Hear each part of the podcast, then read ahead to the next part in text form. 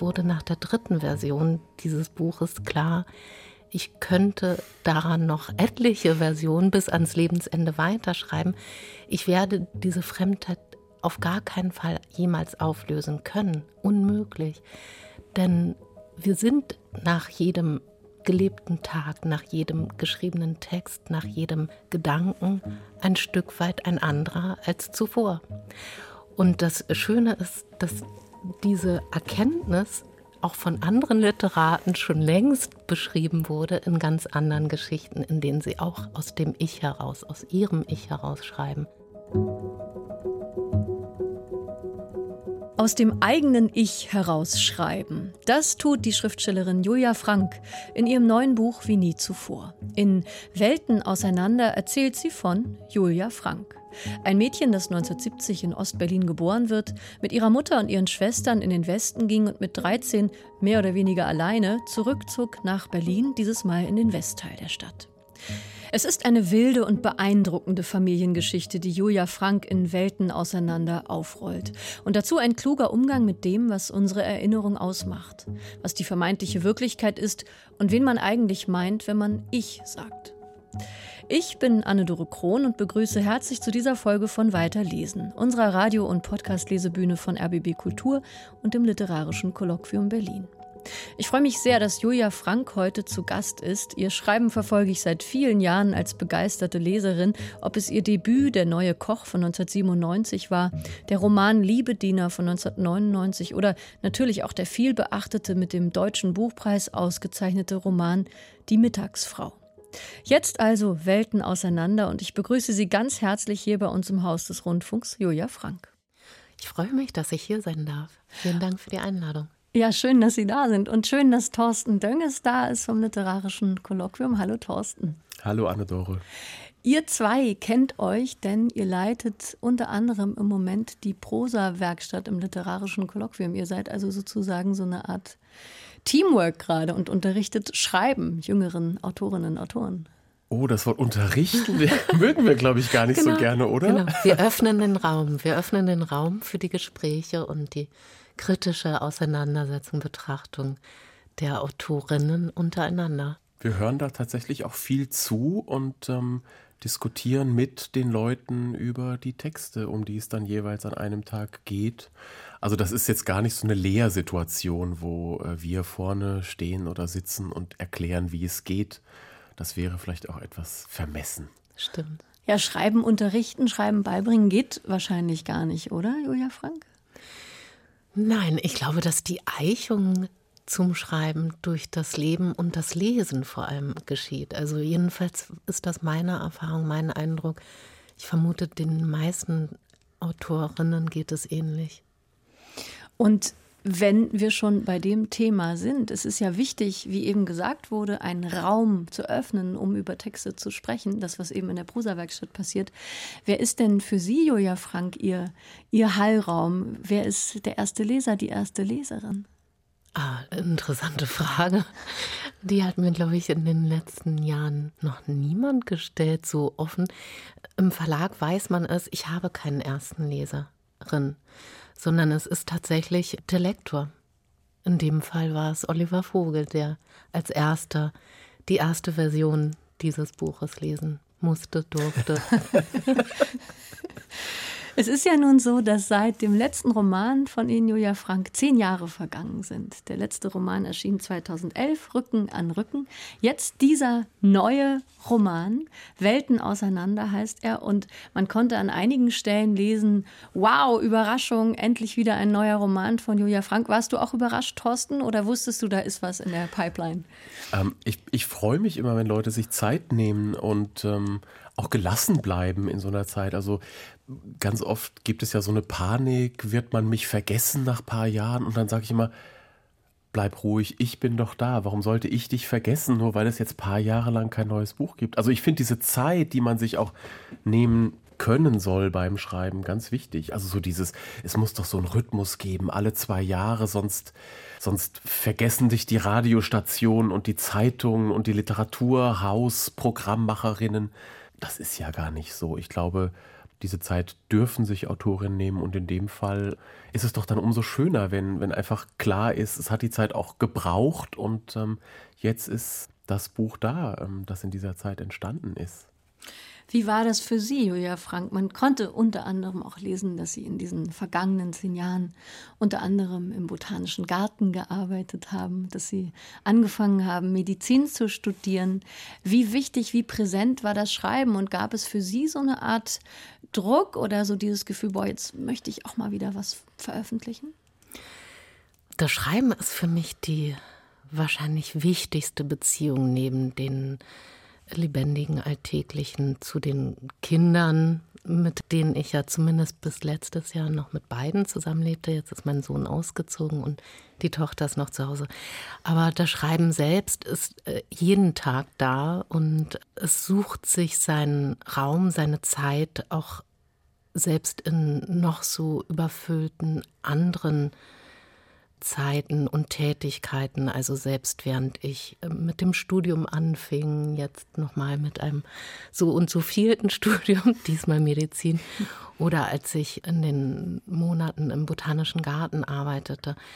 Das Schreiben ist immer präsent, aber das Veröffentlichen halte ich tatsächlich für eine vollkommen andere Tätigkeit nochmal und eine andere Form der Berufsausübung, denn natürlich sind wir Schriftstellerinnen oder Schreibende zum einen, während wir schreiben und dazu gehören auch Monate und Jahre der Arbeit, in denen wir vielleicht, während der wir vielleicht auch scheitern an bestimmten Themen, an Romanen, an, an dem, was wir uns vorgenommen haben.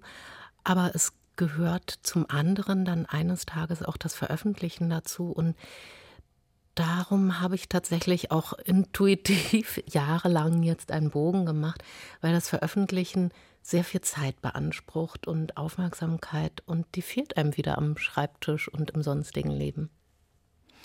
Ich habe vor einigen Jahren, ich weiß gar nicht mehr genau, wann das war, von Ihnen einen Artikel gelesen, Julia Frank. Da ging es um die Unvereinbarkeit von Kinder haben und Schriftstellerin sein. Der hat mich damals sehr beeindruckt. Inzwischen ist diese Debatte ja auch größer geworden. Es gibt inzwischen sogar Symposien, gab es dieses Jahr zum Thema Writing with Care, also Menschen, die in Care-Arbeit sind und dennoch schreiben möchten.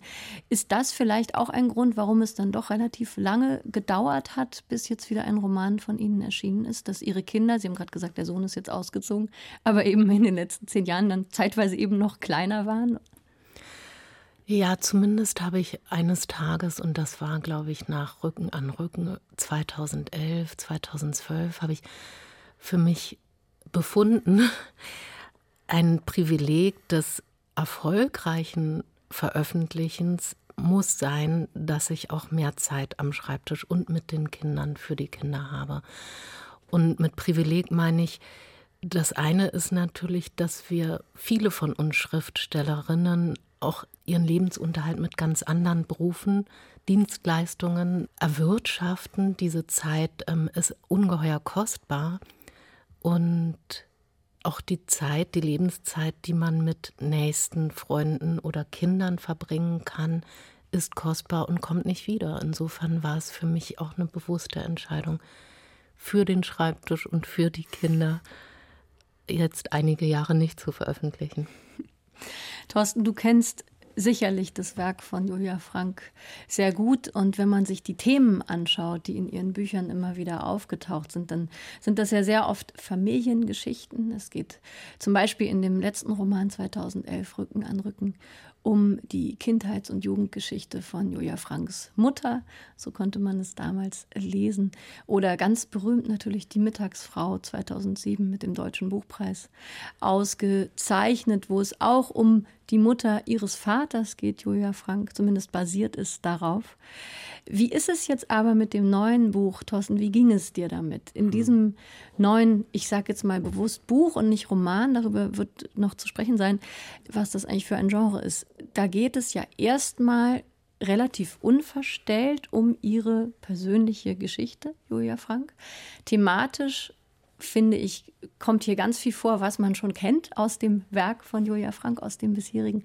Wie ging es dir damit, dass dieses Buch jetzt aber eben viel autobiografischer an die Themen herangeht. Es ist tatsächlich so, dass ich viele Fäden, die bislang noch lose nebeneinander lagen in den einzelnen Büchern, jetzt hier zusammenkommen, dass Motive, also klar, wer die Bücher bislang gelesen hat, der merkt oder ahnt dann, ah, hier kommt das her, hier sind wir jetzt an diesem Punkt in der Biografie, wo dieser Stoff lag.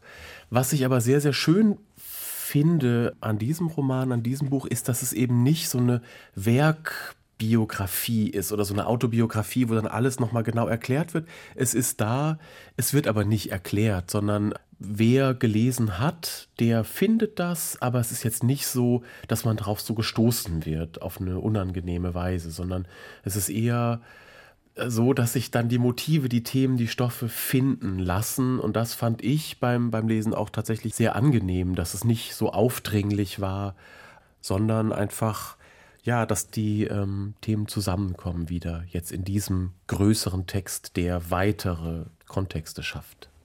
Also müssen wir natürlich die Autorin selbst fragen, wie sehen Sie das? Man kann das jetzt überall so lesen, in den vielen Rezensionen, die schon erschienen sind, aber auch in Ihrem Buch selbst, da thematisieren Sie das ja selbst, dass Sie in diesem Buch eben relativ unverstellt Ihre eigene Lebensgeschichte aufschreiben. Warum diese Entscheidung? Naja, ich möchte das noch ein bisschen präzisieren. Es ist nicht einfach die eigene Lebensgeschichte aufgeschrieben, sondern es ist ja auch hier schon sehr bewusst auf bestimmte Motive hin entstanden und auch nicht in einer chronologischen, streng autobiografischen Reihenfolge, sondern es erforscht Motive wie Begegnung, Geborgenheit, Identität Identitäten, der Wandel von Identitäten, die Bildung von Erinnerungen, das Nicht-Erinnerbare, die Möglichkeit oder Unmöglichkeit zum Vergessen, der Verlust von Beziehungen, von Menschen, von Nächsten. Und diese Motive ergeben einen Text, der sicherlich in vielem auch das berührt, was in den Romanen schon da war oder ausgeleuchtet wurde. Und trotzdem glaube ich, dass die Romane für sich noch mit einem ganz anderen ja, literarischen Anspruch jeweils des in sich Geschlossenseins mhm. daherkam, während Welten auseinander ein nach allen Seiten sehr offenes Buch ist. Und ich glaube, dass es darin auch ähnlichen Unterfangen wie ich sie zum Beispiel von John Coetzee kenne oder von ähm, Marguerite Duras oder selbst bei Annie Ernaux oder den frühen Büchern von Hanke. Ich denke jetzt an Das wunschlose Unglück oder die Kindergeschichte. Das sind ja alles Bücher, denen man eine starke Nähe zum sogenannten wirklichen Leben unterstellen darf. Und trotzdem sind es Literaturen, die motivisch arbeiten. Die Arbeit an der Erinnerung ist hier ja auch ganz stark. Und was du gerade sagtest, Julia, und da finde ich es eben auch so spannend, dass so gezeigt wird, wie das in mehreren Schichten abläuft. Es gibt ja das Tagebuchschreiben, das ganz wichtig ist für mehrere Figuren im Buch, unter anderem für die Ich-Erzählerin. Und dann ist aber auch klar, dass ja dieses Tagebuch nach Jahrzehnten, wo es irgendwo lag oder aufbewahrt wurde, auch wieder Literatur ist. Also das ist ja eine geronnene Erinnerung, die dann vielleicht nach 20 Jahren gar nicht mehr mit dem, was im Kopf ist, übereinstimmt. Und dann kommen eben auch noch die Versionen der anderen dazu. Das wird hier nur angedeutet, dass es eben dann auch immer andere Perspektiven gibt, wo dann klar wird, ich erinnere mich jetzt so, ähm, in meinem Tagebuch steht es so und eine andere Figur erinnert sich nochmal ganz anders. Und das finde ich, dieses Kaleidoskopartige, sehr, sehr spannend in diesem Buch, weil dann diese Versionen nebeneinander, manchmal sogar auch gegeneinander stehen. Genau. Und ähm, klar ist ja, ich meine, es ist immer nur eine Version, in dem Fall jetzt die Version dieses Buches, dieser Ich-Erzählerin, die aber auch ganz klar macht, sogar in meinem eigenen Erleben gibt es da noch diese Tagebücher, wo das unter Umständen ganz anders noch beschrieben ist. Ich glaube, es ist ein guter Zeitpunkt, um wirklich mal den Anfang zu hören. Denn Julia Frank, Sie thematisieren ja all das, wie unzuverlässig Erinnerung ist, wie persönlich diese Erinnerungen von Ihnen sind und dass eben die Auswahl von bestimmten Situationen eben auch schon was Literarisches hat. Vielleicht hören wir wirklich mal den Anfang von Welten auseinander. In den letzten Tagen war es noch kühl gewesen. Der Duft des Flieders liegt über dem Asphalt, der Vorbergstraße, Apostel Pauluskirche, Schwäbische Straße freihändig auf dem Rad. Und die weißen Kastanien werfen ihre ersten Blütenblätter ab. Ich weiß es bis heute. Unzählige Details dieses Tages haben sich in meiner Erinnerung gebrannt. Das Datum sollte ich später in meinen Ring gravieren lassen. Den Ring hatte ich einige Jahre zuvor beim Putzen auf dem Boden gefunden. Er gehörte niemandem. Die Leute, bei denen ich arbeitete, hatten mir gesagt, ich solle ihn behalten. Es war ein einfacher hellgoldener Ring, zu schmal für einen Ehering. Als Stefan mir im ersten Jahr unserer Liebe eines Abends den breiten gelbgoldenen Ehering seiner verstorbenen Großmutter über den Finger schob, damit ich ihn auf unabsehbare Zeit trüge, nahm ich meinen Findling vom Finger und gab ihm diesen im Gegenzug so trugen wir jeder den Ring des andern mit seiner jeweiligen Geschichte, wobei diejenige meines Rings noch unbekannt war. Das gezielte Vergessen ist uns nicht möglich, unseren Körpern so wenig wie unseren Seelen. Was wir nicht verstehen, fesselt uns. Auf dem Rücken legen wir im Sand das Rauschen des Meeres im Ohr und auf der Haut, in unseren Knochen, an unseren Membranen, betrachten wir die Sterne über uns, um uns das schwarze All, aus dessen Weite uns ihr altes Licht erreicht. Wenn in dieser Nacht seine Wellen auf unsere Netzhaut treffen, wir das Funkeln und Flimmern und Flackern sehen, uns beglücken lassen, wissen wir bloß, dass manch einer dieser Sterne längst erloschen ist. Mit Stefan liege ich so, auf dem Sand an der ligurischen Küste und auf dem Felsen über dem Meer, am Haus seiner verstorbenen Großeltern. Wir liegen so nebeneinander auf den schwarz-weißen Feuersteinen an der Ostsee und im Gras der mecklenburgischen Seenplatte. Zusammen staunen wir über die Schönheit der Welt. Wir strecken uns, träumen einander zu, entfalten fantastische Geschichten, stellen uns die einfachen Fragen unserer Herkunft und erzählen davon, tauschen uns aus, widersprechen, lachen, berühren uns, Bald interessieren uns mehr die philosophischen Fragen nach Leben und Tod, das Erweitern von Wahrnehmung und Bewusstsein, woher und wohin, nächtelang. Wir genießen die Erregung aus Neugier und Empfinden der Unermesslichkeit. Denke ich daran, ist es Gegenwart. Er war schmal, das kastanienbraune Haar schimmerte in Wellen, ein knabenhafter Junge mit einer tiefen und warmen Stimme. Seine Haut war gezeichnet, auf dem Bauch trug er mehrere Narben, zwei von fast 20 Zentimetern Länge und kleinere. Es hatte vor unserer gemeinsamen Zeit eine Notoperation geben müssen, er kannte Schmerz und Narkose. Zu seinem 19. Geburtstag schenkte ich Stefan Faulkners Wilde Palmen mit der Widmung Aus Freude über einen kurzen Augenblick. Er sagte mir, Monate später, er glaube, er werde nicht sehr alt. Stefan hatte mich am Vormittag des sonnigen Maitages angerufen, er wollte mich später treffen, unbedingt. Er schraubte an seinem neuen Fahrrad, als Linkshänder wollte er die Bremsen von Vorder- und Hinterrad vertauschen. Ich weiß noch, wo ich während des Gesprächs in meiner Wohnung in der Schöneberger Hauptstraße stand. Sobald das Telefon klingelte, musste ich das Fenster schließen, weil der von unten dröhnende Verkehr zu laut war, wie mein Blick auf die Bücher fiel, ein altes hölzernes Postregal mit hohen Fächern, in dem ich die halbe Bibliothek meines Vaters mit Baudelaire und Stendhal, Sartre und Camus untergebracht hatte. Daneben standen die Ordner mit Sozialhilfeanträgen, Halbwaisenrentenanträgen, Kleideranträgen, der Sterbeurkunde meines Vaters, meinem Antrag auf Wiederaufnahme in das Schulsystem nach den fast zwei Jahren meiner Abwesenheit 87, 88, Praktikumsbescheinigung, Steuerkarten und Honorarblätter aus dem Restaurant, in dem ich zwei, drei Jahre gekellnert hatte, mein Abizeugnis, die ersten Artikel für den Tagesspiegel. Das Regal gehörte zum Inventar der Wohnung und wie Waschmaschine, Schleuder und Kühlschrank dem Hauptmieter, der vier Jahre zuvor mein Liebhaber und doppelt so alt wie ich gewesen war. Auf der Mondkarte über der Matratze stand ein Streifen Sonnenlicht.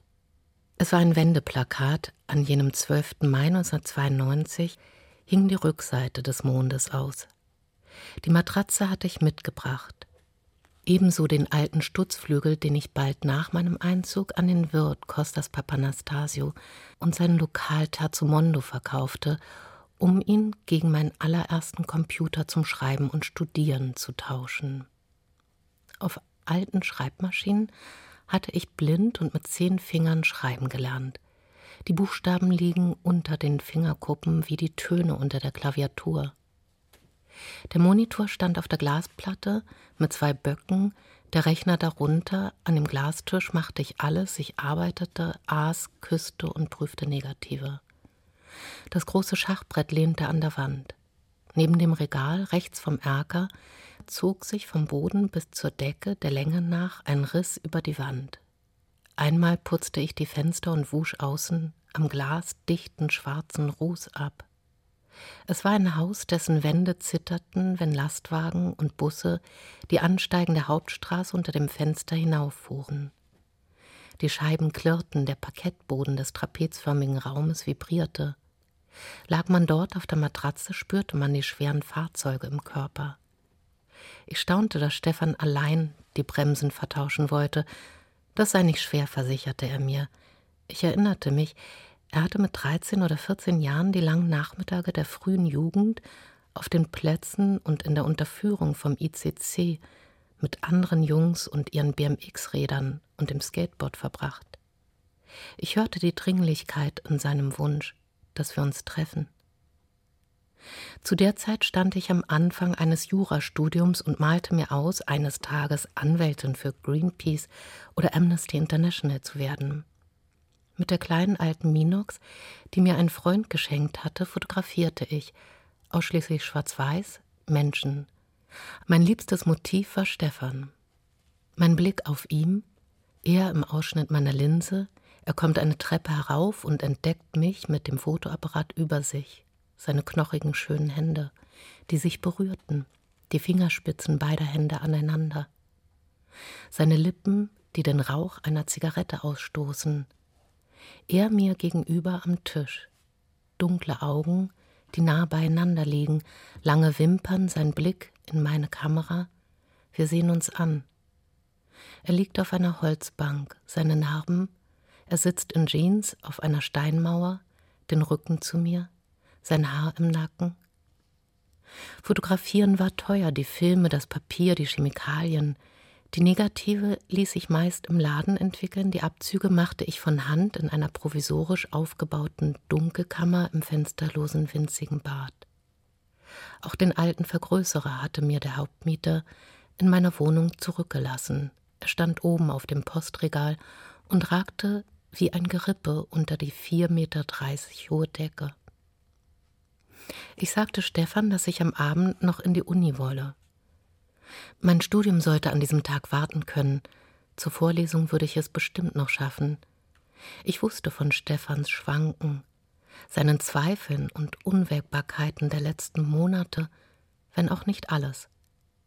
Zwei Tage zuvor hatten wir bei unserer Begegnung in seiner frisch bezogenen ersten eigenen Wohnung Stunden gesprochen. Die Sonne blendete ihn. Es ging ihm nicht gut. Er wollte seine Eltern nicht enttäuschen, mich nicht, seine Freunde nicht. Er brauchte Zeit und Raum für seine Entwicklung. Wie wir laut dachten, miteinander und entgegen, seine klugen Sätze. Er wollte sich selbst nicht täuschen. Wir verbrachten Tag und Nacht zusammen. Sein Rücken, sein Haar, seine Haut. Mit Tränen in den Augen deutete er mir an, dass es Dinge gebe, über die er weder mit mir noch mit seinen Eltern, seiner Schwester oder irgendeinem Freund sprechen könnte. Seine Wahrheit. Es tat mir weh, ihn einsam in seiner Not zu sehen. Wir umarmten uns, wir sprachen mit Liebe. Ich sehe seine braunen Augen und die schwarzen nassen Wimpern, unsere Gesichter liegen aneinander, und das Flattern der Lieder berührt den andern Schmetterlinge. Sein seidenweiches braunes Haar, meine Hand in seinem Haar, sein vertrauter Geruch. Wahrheit ist relativ, und die Unendlichkeit bildet sich an jedem einzelnen Punkt ab, Schönheit der zähen Mikroorganismen, Kosmos. Es gibt Dinge, die kann und möchte man nicht mit seinem liebsten Menschen teilen. Aus Liebe. Das wusste ich. Ja, vielen Dank, Julia Frank, für diesen Auszug aus Ihrem neuen Buch Welten auseinander. Wir haben gerade den Anfang des ersten Kapitels gehört. Es geht ins Westberlin der 80er Jahre. Eine junge Frau namens Julia Frank, mit der Sie, Julia Frank, sehr viele Eckdaten teilen. Sie wurde geboren, diese Julia Frank, in Ostberlin, ist als Achtjährige mit ihrer Mutter und ihren drei Schwestern in den Westen gegangen und ist dann mit 13 Jahren mehr oder weniger alleine nach West-Berlin gezogen. Darüber schreiben Sie. Und ich würde das gerne noch ein bisschen vertiefen. Sie haben vorhin gesagt, dass dieses Buch eine starke Nähe zum sogenannten wirklichen Leben hat. Also nicht nur den Namen, den Sie mit dieser Julia Frank eben teilen, sondern eben auch die biografischen Eckdaten, die Ereignisse, die große Liebe, die klang hier eben an zu einem Mann namens Stefan. Im Buch heißt er Stefan. Wie ist es, ich zu schreiben über eine Frau, die Julia Frank heißt, über ein Mädchen, das Julia Frank heißt? Wie ist es, ich zu schreiben und mehr oder weniger sich selbst zu meinen? Wie distanziert konnten Sie auf diese Julia Frank im Buch schauen beim Schreiben?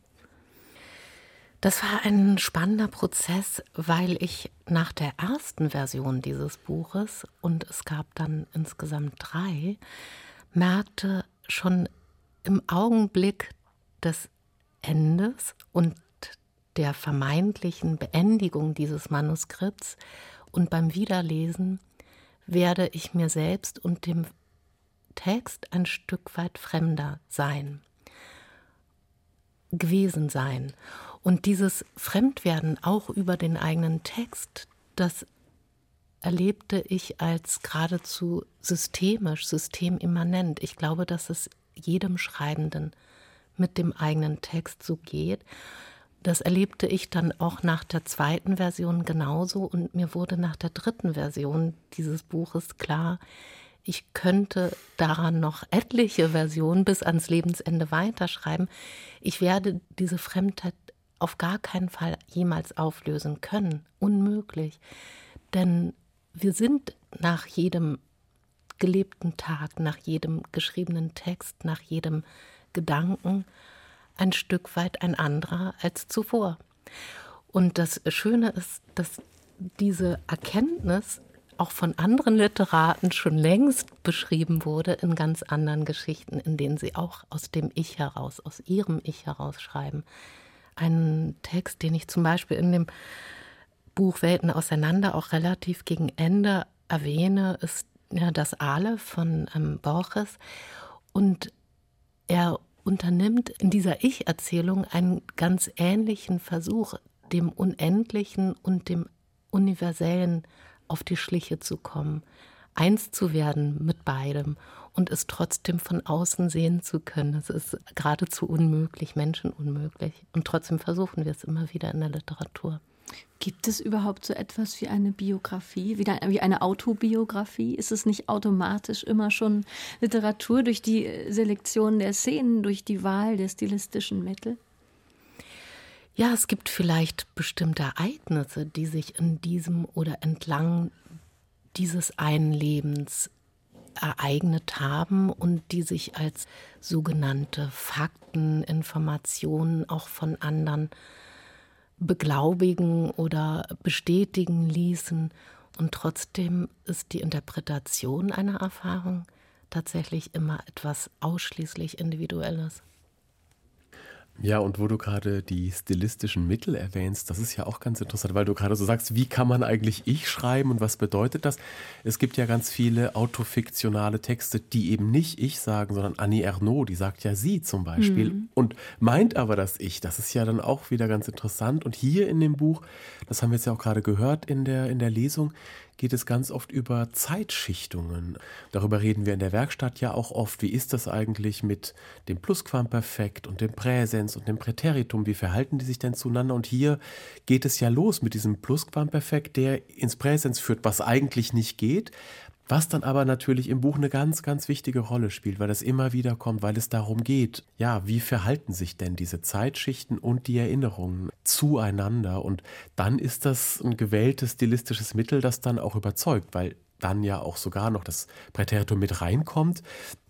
Und dann ist klar, ja, da ist eine große Fülle an Erinnerungen, die jetzt sortiert werden, die abgeklopft werden, auch mit Hilfe der Sprache. Und das fand ich eigentlich mit das Faszinierendste an dem Buch, wie eben diese sprachliche Arbeit hinführt zu dem, was dann diese Ereignisse oder Szenen oder Motive sind, die ja dann natürlich im Zentrum stehen, weil das das ist, was wir irgendwie als Leserinnen auch haben wollen oder wo wir hinkommen wollen, aber die Arbeit an der Sprache ist natürlich ja das Essentielle am Buch.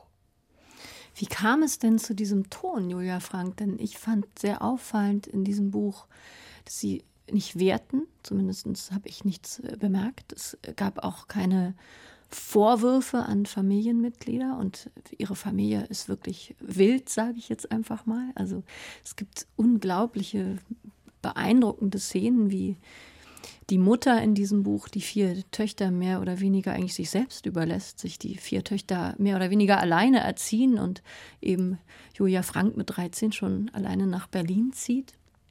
Die Mutter sich kaum kümmert. Trotzdem gibt es keine Anklage. Ich habe sie zumindest nicht gelesen. Und der Stil, die Sprache ist ruhig, fast sachlich, wenn auch sehr literarisch.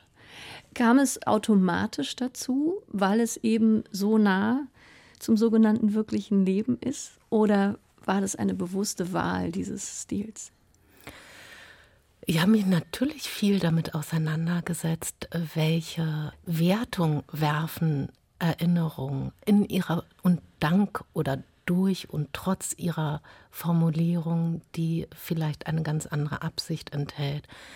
Und ich glaube, dass der Text meiner Haltung zu dem Erinnerbaren und zu den Erfahrungen enthält. Und diese Haltung ist tatsächlich keine anklagende. Im Gegenteil, es ist eigentlich eher eine Neugier oder ein Erforschen auch dessen, was einzelne Menschen, zum Beispiel meine Mutter oder meine Großmutter, meine Urgroßmutter, zu diesen auf den ersten Blick vielleicht unfassbaren und nicht nächstliegenden Entscheidungen in ihrem Leben geführt hat. Ja? Warum haben sie bestimmte Entscheidungen getroffen, ins Exil, in ein anderes Land zu gehen? Was macht dieser Generationstransfer der Flüchtlings- oder Ausgeschlossenheitserfahrung in dieser Familie? Die über Generationen immer wieder vor allem aus Frauen bestand und das weniger aus so einem feministischen, ideologischen Furor heraus, sondern weil die Männer jeweils zumindest auch in der Generation meiner Großmutter starben, auch meine Mutter ihren wichtigsten Menschen, ihren geliebten Bruder, der nur ein Jahr jünger war als sie, als gerade erst Erwachsene ähm, verlor. Und diese Erfahrung des Todes, des Abschieds, der Trennung von den allerliebsten Menschen, vielleicht auch zufällig hier ähm, vor allem Männer, die dann in dieser Familie verloren wurden, die gestorben sind, das sind Motive, die mich auch ein solches vielleicht ähm, merkwürdiges Verhalten, das in einem anderen Kontext von Kindern oder Außenstehenden vielleicht als Verwahrlosung gewertet werden würde, diese Verhältnisse verstehen zu wollen und auch verstehen zu können ein Stück weit, indem ich den jeweiligen Erfahrungen auch meiner Mütter, Vormütter nachgehe, ihnen folge in ihren beziehungs- und existenziellen Bedingungen.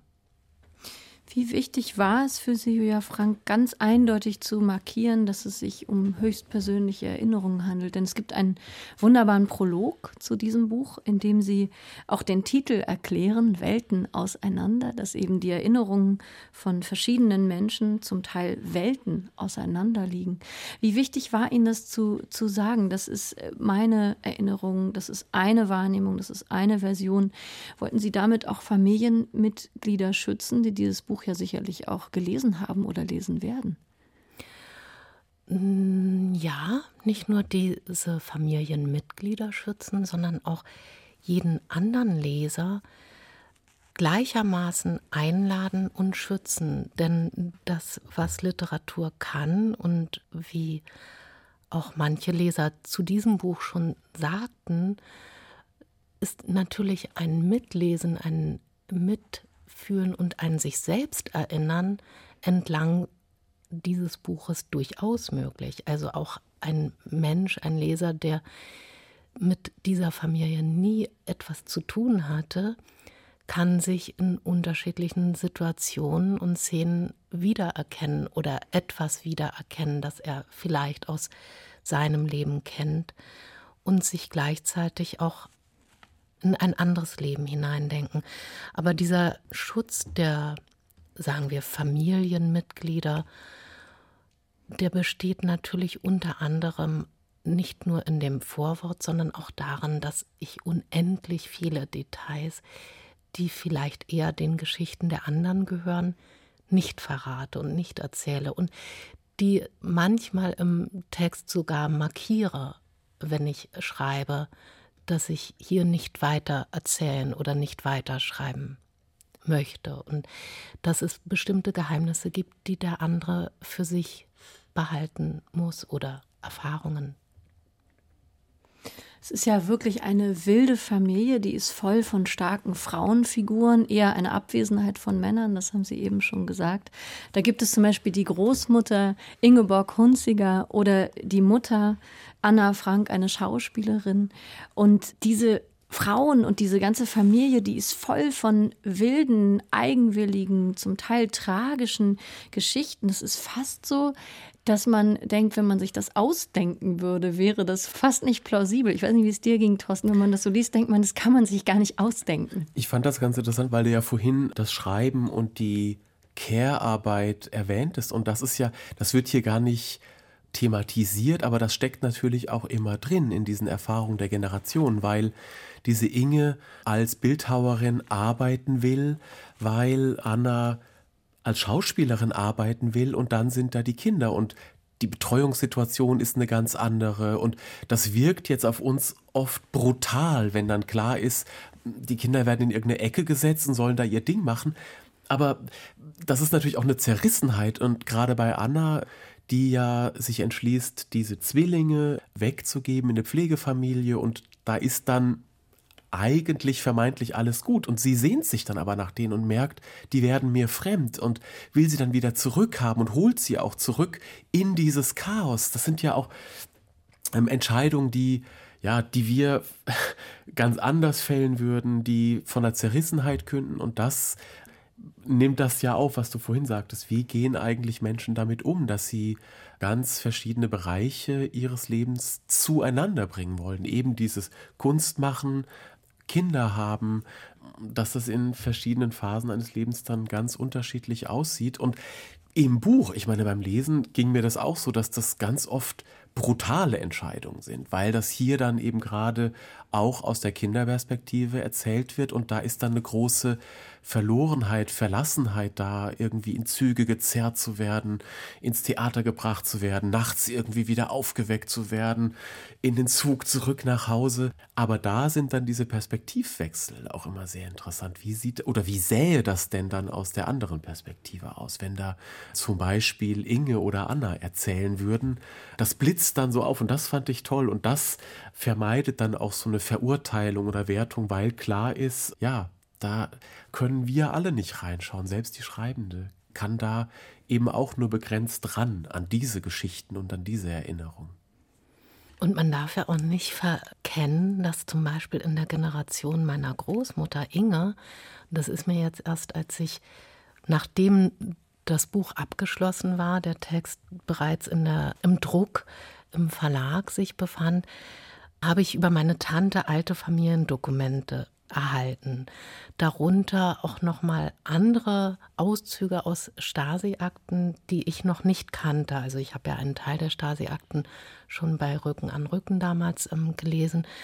Und in diesen Stasi-Akten, Kopien, entdeckte ich zum Beispiel Briefe meiner Großmutter Inge aus den 60er Jahren, 50er und 60er Jahren an höhere Genossen, in denen sie sich für ihren Beruf und das gleichzeitige Muttersein rechtfertigt und versucht darzulegen, dass sie sehr wohl eine gute Mutter ist und sein kann und ihre Kinder sehr wohl unbedingt im sozialistischen Bild erziehen möchte, erziehen werde offenbar auch aus Angst und in der Hoffnung, dass man ihr ihre Kinder nicht wegnimmt und dass man sie weiterhin als Bildhauerin arbeiten lässt.